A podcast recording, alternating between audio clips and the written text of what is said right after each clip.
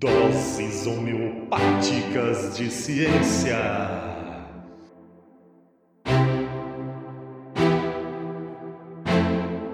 Olá, olá, olá, pessoal. Meu nome é Eveline e esse é o nosso EnsineCast.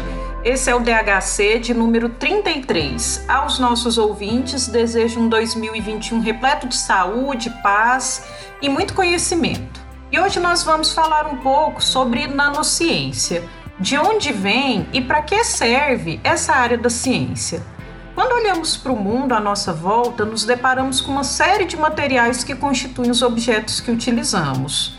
Mas para o tema que vamos discutir hoje, a primeira distinção que gostaria de fazer aqui é o que faz que uma matéria seja um material. Vamos fazer uma retrospectiva de algumas coisas que vimos lá no ensino médio. A definição de matéria é uma das primeiras que nos deparamos quando vamos estudar química. A definição mais tradicional de matéria é tudo que tem massa e ocupa lugar no espaço. E só fazendo um adendo aqui.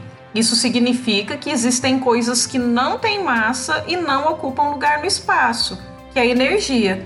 Então, basicamente, explicamos a constituição do universo a partir da existência dessas duas entidades, matéria e energia.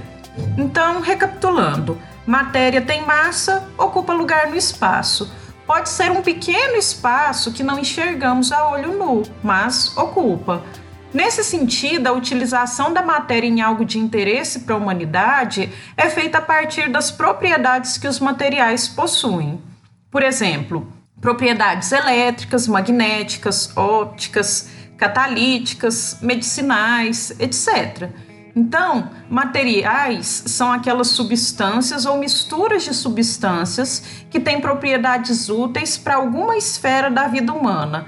E à medida que o homem foi dominando as técnicas de confecção e utilização de novos materiais, a sociedade humana foi evoluindo. Primeiro pedra, bronze, ferro, a dominação das técnicas de fundição mudaram a vida das pessoas, uma vez que foi possível melhorar, por exemplo, os instrumentos de plantio e instrumentos de guerra. Desse modo, observamos que a maneira como a humanidade se relaciona com os materiais e a maneira como a tecnologia é utilizada tem importância no desenvolvimento social, econômico, ambiental e até mesmo cultural. Levando esses aspectos em consideração, a química é a ciência que vai estudar a relação entre a maneira como os materiais se apresentam e as características químicas, moleculares ou atômicas deles. Essa é uma área que denominamos de síntese e caracterização de materiais. E normalmente está dentro de uma parte da química denominada química de materiais. E nessa área, a gente costuma falar que eles podem ser classificados em cinco categorias de acordo com a sua estrutura. Eles podem ser metais, polímeros, semicondutores, cerâmicas e compósitos. Só que quando a gente pega principalmente os materiais mais novos, dos últimos 20 anos, essa classificação falha, porque o material ele vai poder ser avaliado em mais de uma dessas categorias. Por exemplo, ele vai poder ser um polímero e um semicondutor ao mesmo tempo, ou uma cerâmica e um compósito, ou mais ainda, ele pode não se enquadrar em nenhuma dessas cinco classificações. E dentre esses novos materiais estão os nanomateriais, que depois de toda essa minha enrolada introdução é o foco do DHC de hoje. Um dos nanomateriais é o iPod Nano. Ah, gente, eu tô brincando, né? O que, que são nanomateriais? Nanomateriais são aqueles materiais constituídos por partículas cujas dimensões estão na faixa dos nanômetros. Por suas dimensões estarem nessa faixa nanométrica, as suas propriedades são diferentes das que teriam caso esses materiais não estivessem no tamanho nanométrico. Ou seja, as propriedades dos materiais dependem do tamanho das partículas que o constituem. Abaixo de determinado tamanho, que chamamos de crítico, a propriedade vai se tornar diferente. Dessa maneira, a gente pode construir novos materiais com novas propriedades e aplicações, mudando o tamanho e a forma dos materiais já conhecidos. Todas aquelas cinco categorias de materiais que citei lá atrás semicondutores, compósitos, cerâmicas, metais e polímeros podem ter novas propriedades dependendo do tamanho das suas partículas. E ah, já esquecendo de falar, para quem não lembra, o tamanho nano é 10 a menos 9 metros, ou seja, 0,00009 depois da vírgula. Existe uma série de definições específicas para que o material seja enquadrado como um nanomaterial. Mas o que vale é que o tamanho das partículas precisa ser nanométrico e uma propriedade se manifestar apenas se estiver nesse tamanho reduzido. Então é preciso ter em mente que muitos produtos que são vendidos como nano, por exemplo, shampoos com nanotecnologias, podem não ser necessariamente nanomateriais, porque se não há propriedade específica para o produto nesse tamanho, ele é apenas um produto com partículas de tamanho na ordem nanométrica. Por exemplo, o iPad Nano. A não ser que em sua matéria exista algum material em escala nanométrica que confira a ele alguma propriedade específica, é, o iPod não é nano. É só uma maneira de falar que o tamanho dele era reduzido quando comparado aos demais aparelhos da época. E quando a gente está falando sobre nanomateriais, parece que é uma coisa simples sintetizar um nanomaterial, mas não é porque a tendência natural dessas partículas desse tamanho é se aglomerarem e crescerem. Então é um grande desafio para a ciência preparar nanopartículas estáveis e dispersas, já que elas têm tendência de se aglomerar. E nos últimos 20 anos, essa área da ciência cresceu muito microprocessadores mais rápidos que consomem menos energia, baterias 10 vezes mais duráveis ou painéis solares que rendem o dobro do que rendiam sem as nanopartículas. Estas são apenas algumas das muitas aplicações da nanotecnologia. Vou falar mais aprofundadamente sobre algumas dessas aplicações e depois algum dos problemas que essa nova área de materiais pode gerar.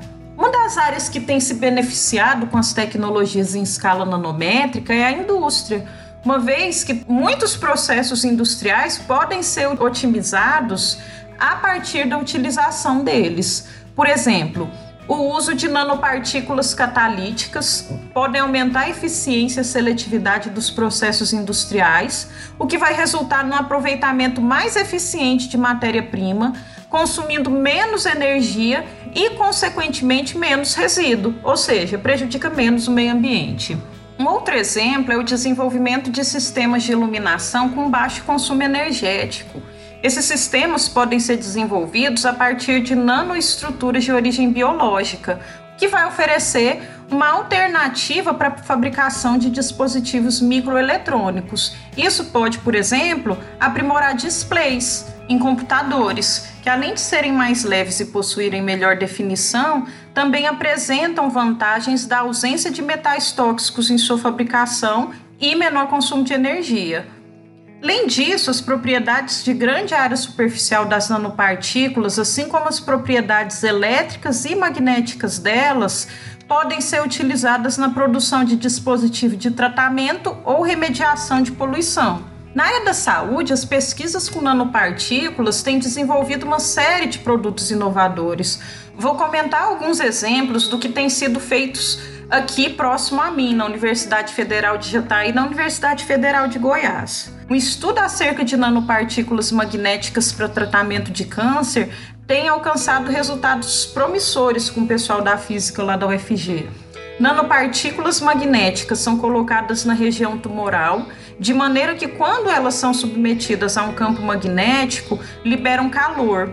Esse calor consegue eliminar células tumorais, ou seja, ou ainda uma outra alternativa, que é a complexificação das nanopartículas magnéticas com os medicamentos quimioterápicos.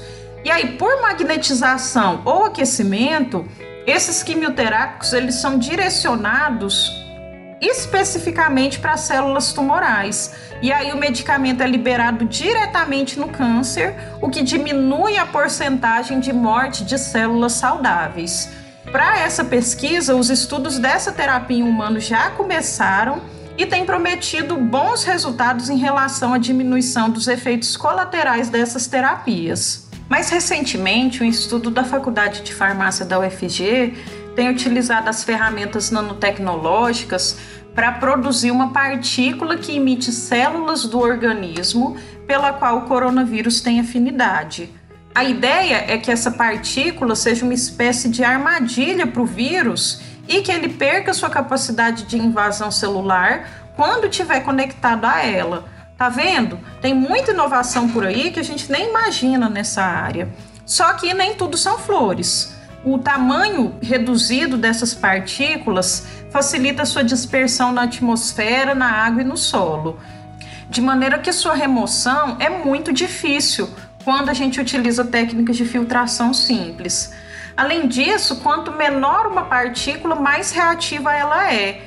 Ou seja, essas nanopartículas podem desenvolver novas propriedades que são nocivas ao ser humano e ao ambiente de uma maneira geral. Então, são coisas e aspectos que precisam ser estudados e elucidados ainda para que a gente entenda o alcance e potencial dessa ferramenta. Então, pensando que a ciência é feita por pessoas, a sua aplicabilidade e, consequentemente, benefícios e malefícios depende muito do que nós, homens e mulheres, podemos fazer com ela.